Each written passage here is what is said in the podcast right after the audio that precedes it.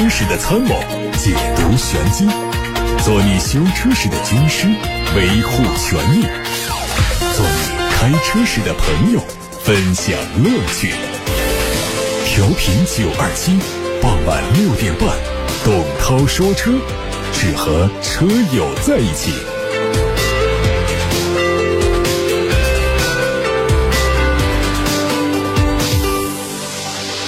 各位好，我是董涛，欢迎在六点半到七点半听董涛说车节目直播。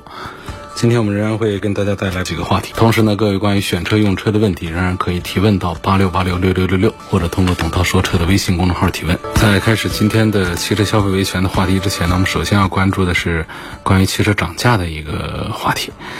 我们前面说的比较多的是新能源汽车都在涨价。因为受到了上游原材料成本上涨的影响，今年以来啊，新能源汽车产品已经经历了多次涨价。今天我们要说的话题呢，是涨价的风波其实已经是蔓延到了燃油车的领域。这一波领涨的是豪华车，奔驰官方信息显示，四月二号起，旗下的十四款车型售价都有不同幅度上调，涨幅最低九百元，最高达到了十二点一万元。而宝马汽车也宣布。对旗下的五款车型价格配置做调整，涨价的幅度在一千六百元到一万一千元之间。据了解，目前其他主流品牌还没有燃油车涨价的通知，但在销售终端，燃油车将大面积涨价的消息却是正在传播。许多销售都以燃油车即将涨价，如今正是抄底的好时机为话术在做推销。燃油车是否将迎来普涨？尚未可知，但自主品牌已经有所行动。长城魏牌宣布，四月十五号起对咖啡系在售车型的官方指导价进行调整，包括燃油和混动车型，上调幅度在五千元到一万二千元。过去几十年来，汽车如此大规模涨价几乎是难以想象的，一向是降价为主。据不完全统计，二零二二年以来，已经有近三十家车企官宣涨价，涉及车型超过八十款，以新能源汽车为主。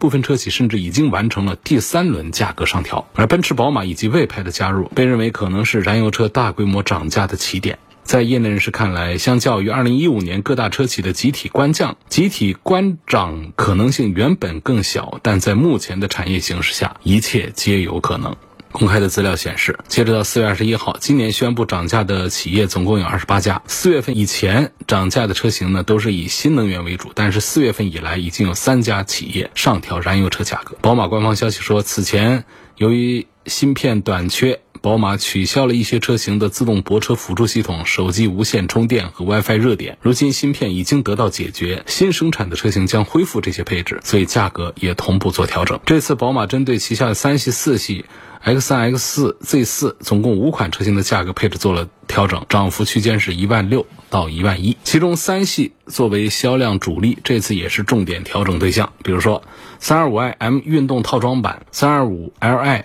M 运动套装版和 325Li xDrive M 运动套装版涨价都是一千六，配置上恢复了自动泊车辅助。330i M 运动药业套装版、330Li xDrive M 运动药业套装版的涨价是一万一，它恢复了手机无线充电和 WiFi 热点、自动泊车辅助系统 Plus 以及 BMW 的行车记录仪。另外呢，宝马负责财务和中国事务的董事近期也表示，因为全球原材料成本上涨，宝马欧洲。全系车型的价格也会有百分之三左右的上涨。相比宝马花钱买配置的操作啊，奔驰的涨价是。直接声称，因为物流成本和投入成本剧增，宣布全系车型涨价。涉及车型包括奔驰进口 C 级、E 级、S 级迈巴赫，此外还包括了部分国产车型。奔驰这次涨价的幅度在三千元到十二点一万元不等，S 级轿车迈巴赫涨幅最高达到了十二点一万元。实际上，在开启中国市场调价之前，奔驰、宝马、奥迪都已经在部分海外市场做过一轮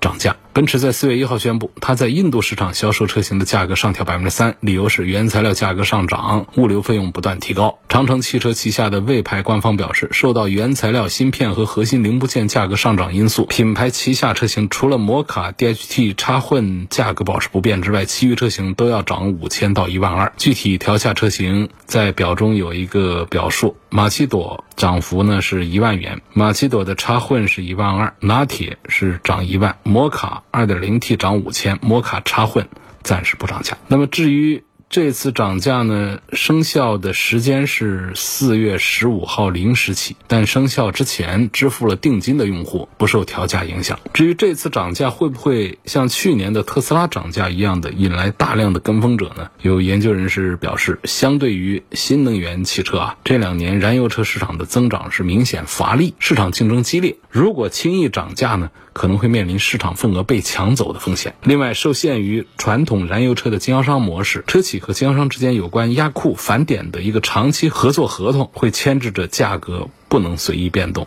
只能通过优惠的方式。来调整供需矛盾。还有分析认为，涨价是企业的营销手段，借此来赚取市场眼球。但这种说法并不受认可。事实上，今年一季度国内主流汽车品牌销量大多出现大幅度的下滑，豪华车也受到严重的挫伤。这次呢，以涨价这个影响销量的手段进行营销，显然是得不偿失的。各家车企宣布涨价的时候呢，都表示。有成本上涨的原因，但是燃油车涨价的原因呢，也并非原材料价格上涨这个单方面的原因。乘联会秘书长崔东树认为，除去原材料价格上涨的幅度过大之外，芯片短缺等多种因素都映射在了燃油车涨价身上，在多种因素的推动下，才会让燃油车也面临着涨价风波。有媒体指出，二零二二年铜和铝的价格都创下了近十年的新高度。一至二月，长江有色铜、铝、不锈钢的均价分别同比上涨了百分。百分之十三、百分之三十六和百分之七，用于净化尾气的原材料的价格涨幅超过了百分之六十五，就连生产汽车玻璃需要用到的纯碱都涨价了。这些因素都毫无疑问加剧了车企，特别是豪华车企的成本压力。而魏牌汽车的 CEO 李瑞峰在社交媒体上发文说：“现在不光是芯片、电池材料成本持续上涨，钢铁。”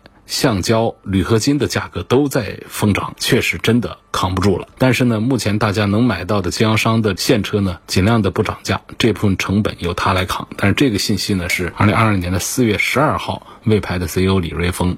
在他的平台上发布的。另外呢，还有广汽集团的董事长曾庆红也发表了观点，他说，受原材料零部件价格上涨影响，广汽集团表示，他二零二一年的成本增加了七十个亿。另外，宝马也表示，在俄乌冲突的大背景下，因为原材料成本上涨，宝马整体制造成本可能会增加十二亿美元。还有本田的首席财务官也说，我们通常通过内部努力来削减成本，来消化成本上涨，但是如今涨幅实在太大，已经没有办法。继续消化了。来看，有位叫小明同学，他说：“涛哥，网上说日系车的 CVT 啊相对娇贵一些，经常激烈驾驶会容易造成钢带断裂。问这是不是这样？问问时代思域的 CVT 怎么样？这个 CVT 变速箱呢，在日系车上确实用的多一些。”在其他有一些汽车品牌里面也在采用，因为它有一个平顺节油的一个优势，所以很受厂家和消费者的喜欢。但确实是网络上在传言 CVT 变速箱啊传动钢带容易断，但实际上传言归传言，真断的并不多。我们首先要知道 CVT 变速箱里面钢带的作用，它是在这个微型槽当中啊做一个传递动力用的。这个微型槽呢，它会在离心力的作用下变窄变宽，就把这钢带挤出去一些，或者是挤进来一些，来改变它旋转的半径，然后就。改变了从动轮和主动轮的转速比，然后就达到了无级变速的目的。这通俗一点说，它就像自行车的链条一样的传动着脚踏板的动力给到后车轮。所以呢，根据这样的原理下呢，CVT 呢现在也有叫大小 CVT 的这民间的说法，就是它有两种动力传递的方式，一种呢就是链条式的，链条式的通常会用于大扭矩的发动机，还有一种是钢带式的，就用于小扭矩的发动机这样的一种做法。所以不同的发动机呢，它的劲儿不同。它它配的这个 CVT 变速箱也会不同，基本上大排量的常见的就会用到链条式的，小排量的就用的是钢带式的。如果这个发动机的劲儿只有这么大的话呢，实际上我们正常的开呢是不容易把这个钢带呀或者链条把它扯断的，除非是 CVT 变速箱和发动机的这个马力匹配的不好，匹配的不对，那才会出现这样的问题。所以这个 CVT 变速箱的主要受力部件传动钢带呢，它最终是把力。传递到车轮上，那么急加速、急减速对于 CVT 变速箱是有损伤的，特别是急停之后迅速再起步，这个钢带会被反复的拉扯，重复太多次之后呢，最终的结果是钢带会被逐渐拉长，传动效率会下降，最后呢还会导致钢带发生断裂，但这都是比较极端的情况。我们现在市面上呢大量的 CVT 变速箱用了这么多年，真正断了钢带的其实是极少数的，就理论上会发生断裂，一般情况下跑个十万二十万公里都不用担心这些问题。但确实呢，这个 CVT 变速箱有这么一个相对其他变速箱的品种啊，它有一个钢带或者链条的这个磨损的这么一个特殊的属性，所以这个暴力驾驶肯定会加速钢带链条的老化。温柔驾驶是不用操心的，不用多担心的。那么如果我们买二手车的话，还是要注意一下真实的里程数。那调表过后的里程数就不用说了，就是真实的这个车的磨损程度，我们要当心一下。这样的 CVT 变速箱呢，小心买过来就会出现大修变速箱的问题。刚才我们在说一个话题，关于燃油车的涨价，说好几个汽车集团都表示要涨价。那么其实现在还有一个因素导致这个汽车产业啊受到严重的挑战，就是最近以上海为主的全国疫情，因为在上海。以及上海的周边呢，是有很多的汽车制造零部件供应企业的，包括江苏啊这样的周边的地区，零部件厂商生产和交付延迟，都导致汽车企业的整车生产受限。那么这也会导致汽车的供应链紧缺，成本上升，然后汽车和零部件行业呢，在利润当中要承受很大的。压力，所以受到上游原材料未来的价格趋势的影响啊，从目前情况来说呢，全球产业链的恢复还是需要很长一段时间的。短期内这个价格还是维持当前的态势。除这之外呢，就是四月份的乘用车的产销呢，数字也不大好看。那么五月份呢，也存在着很多的不确定的因素，所以这个汽车营销市场环境啊，确实是变得更加的复杂。接着呢，我们还是要聊这个关于汽车消费投诉。说，二零二一年的中国消费者权益保护状况年度报告，中消协最近已经发布了。这里面呢，针对重点领域的消费乱象做了总结和梳理，占据家庭支出。较大的汽车消费就成为投诉的重灾区，不少汽车消费者的权益都受到了严重的侵害。有一个问题呢，就是汽车的安全问题，这是我们在消费投诉当中啊最关注的。其他问题啊，我们把它排到后面来一点。安全问题呢，就是消费者应该最关注的领域。尽管我们有的消费者并不是最关注这个领域，这个造车技术的进步其实并没有彻底的解决汽车的安全问题。过去一年呢，一些车是出现了行驶过程当中突然加速熄火。漏油、发动机异响、刹车转向失灵的问题，这些问题都给汽车安全行驶埋下了重大的隐患，需要得到重视。比方说，一汽大众奥迪，它在二零二一年十月份向国家市场监督管理总局备案了召回计划，召回了超过十万台奥迪汽车，其中包括国产的 A 六 L 二点零 T。召回的原因是什么呢？就是这个车辆的发动机和变速箱的控制单元的软件配合有问题，在比较低的速度下。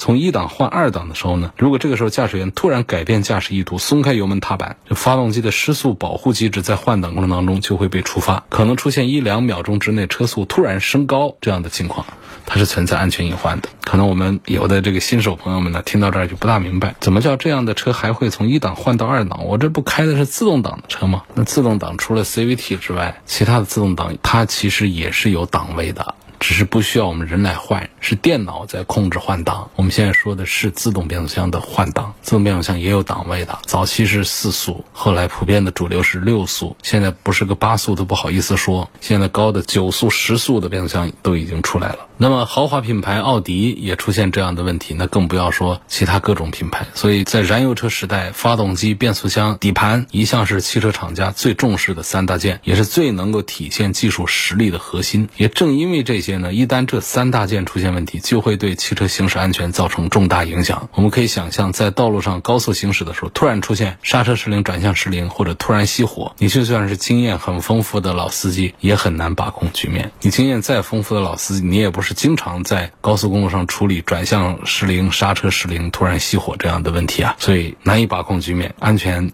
隐患是非常大的。汽车工业协会的统计数据还显示，二零二一年国内的新能源汽车的产销量已经达到了三百五十四万辆和三百五十二万辆。尤其值得关注的是，新能源汽车的市场渗透率达到了百分之十三点四。一方面是新能源汽车的保有量迅速攀升，消费者对新能源汽车的接受度越来越高；另一方面呢，新能源智能汽车的消费投诉纠纷问题大幅度在增多。从投诉的案例看呢，新能源汽车的投诉重点集中在行驶过程当中突然断电、续航里。程缩水、智能驾驶辅助系统失灵和电池充电故障等等。因为目前在售的销量较高的新能源智能汽车大多是由造车新势力主导的，还出现了一些责任认定困难的问题。对于新能源汽车来说，动力电池非常重要，但是动力电池的缺陷问题却引发了多次召回，光是2021年就召回了超过七万台车。比如说，部分沃尔沃 x C 4 0因为供应商原因，动力电池能量控制模块当中的微处理器重设，可能导致行驶中高压电池连接断开。在极端情况下，行驶途中就会出现失去动力的问题，它存在安全隐患。另外，像北汽新能源的车，也是因为部分动力电池系统的一致性差异，在高温环境下长期连续频繁充电，可能导致个别单体电池电芯性能。劣化，极端情况下引发偶发失效，引起动力电池起火的风险。这是北汽新能源的，像 EX 三六零、EU 四百这样的纯电动车有这样的一些问题。所以，这个行驶过程当中失去动力、电池起火这些问题呢，很可能引发严重的安全事故。相较之下呢，一直被吐槽的续航里程缩水的问题，反而显得没那么严重了。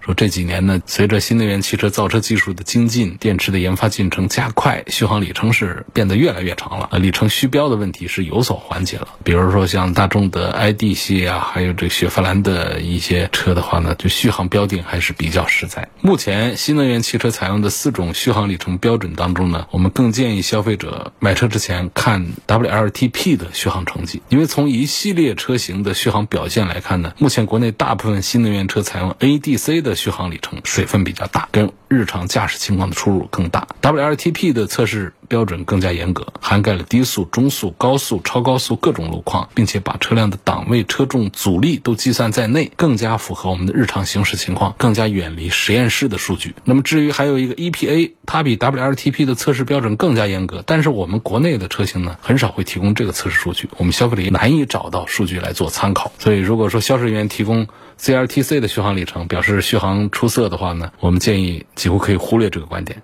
业内普遍认为 CLTC 比 NEDC 的续航更不靠谱。看到微信公众号后台有几个话题，我们来关注一下。有位叫醉离人说：“涛哥好，问一下这个沃尔沃的 x C 六零四驱最低配和宝马 x 一的顶配，哪一个性价比更好？那通常还是沃尔沃 x C 六零的性价比高一点，因为。”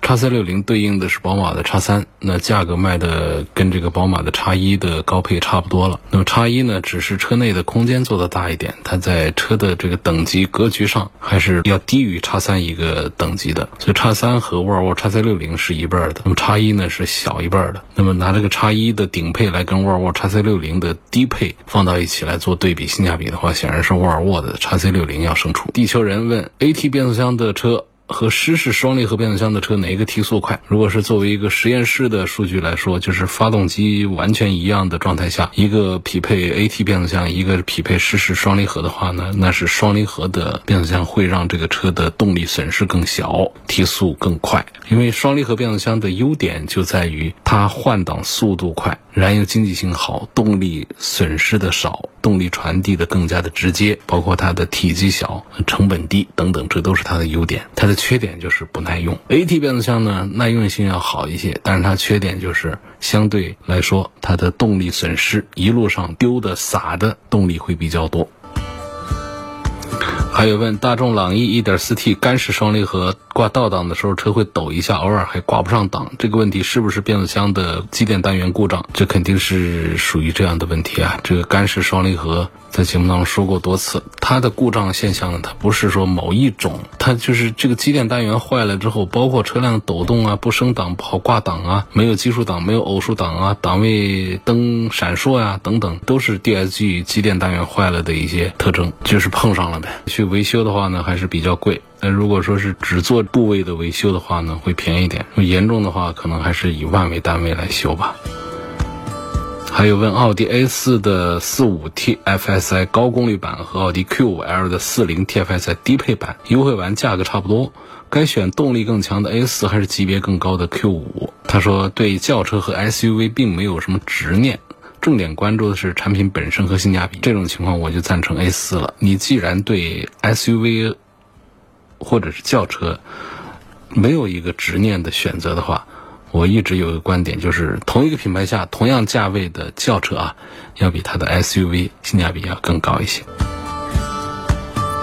因为消费观念转变，相关政策加速推动，我们中国的二手车市场的发展是越来越快，而且是趋向于健康。这几年呢，二手车的交易明显是活跃了不少。二零二一年，我国二手车交易量有一千七百多万辆，同比增长了百分之二十三。虽然和发达国家相比还落后不少，但是二手车市场正在成为中国汽车消费的新蓝海。不过呢，二手车。销售信息和实际车况不符，二手车交易之后频发质量问题等等，成为二手车市场发展的难题所在。啊，就有消费者反映，买了二手车之后，发现车商不及时履行售后服务承诺，车辆出现问题之后呢，需要多次交涉才能够解决，甚至不得解决，大大耗费了消费者的时间和金钱，使得二手车投诉日渐增多。所以说，二手车规范销售问题。急需解决，否则，即便是将来全面取消了二手车各种的一些政策上的一些限制的话，也不可能很好的激活二手车交易，